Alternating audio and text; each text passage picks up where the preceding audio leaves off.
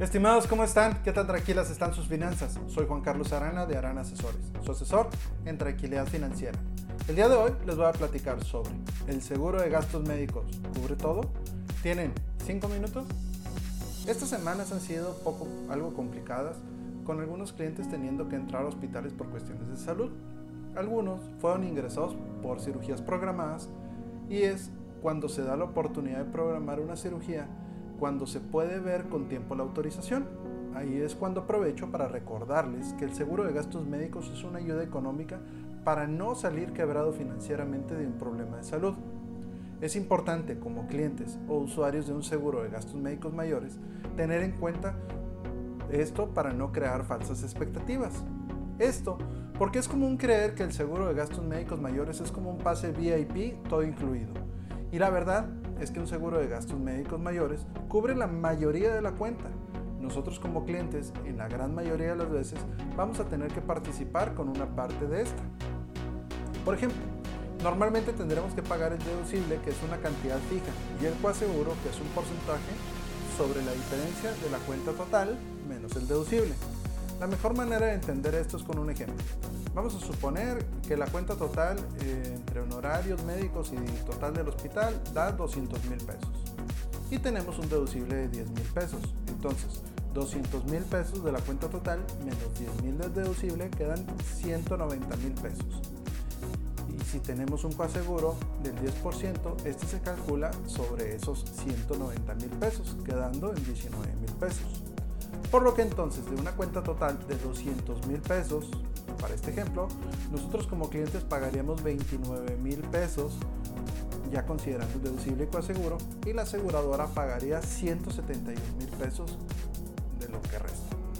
Estimados, ¿tienen alguna duda sobre seguros o alguna sugerencia? Déjenla en los comentarios y trataremos de responder en otro de los podcasts. Si les gusta este contenido, ayuda mucho que se suscriban al canal y lo compartan con familiares y amigos. Aparte del deducible coaseguro, es importante considerar que se pudiera dar el caso que la aseguradora no cubriera otros gastos, como lo son los gastos personales, tales como en ocasiones el hospital cobra almohadas, termómetros, pantuflas, cómodos, etc.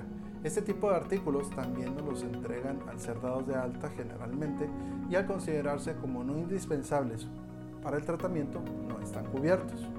Referente al tratamiento, también es importante recordar que existe en México un organismo que es el que establece los tratamientos autorizados para los diferentes padecimientos, que es la COFEPRIS.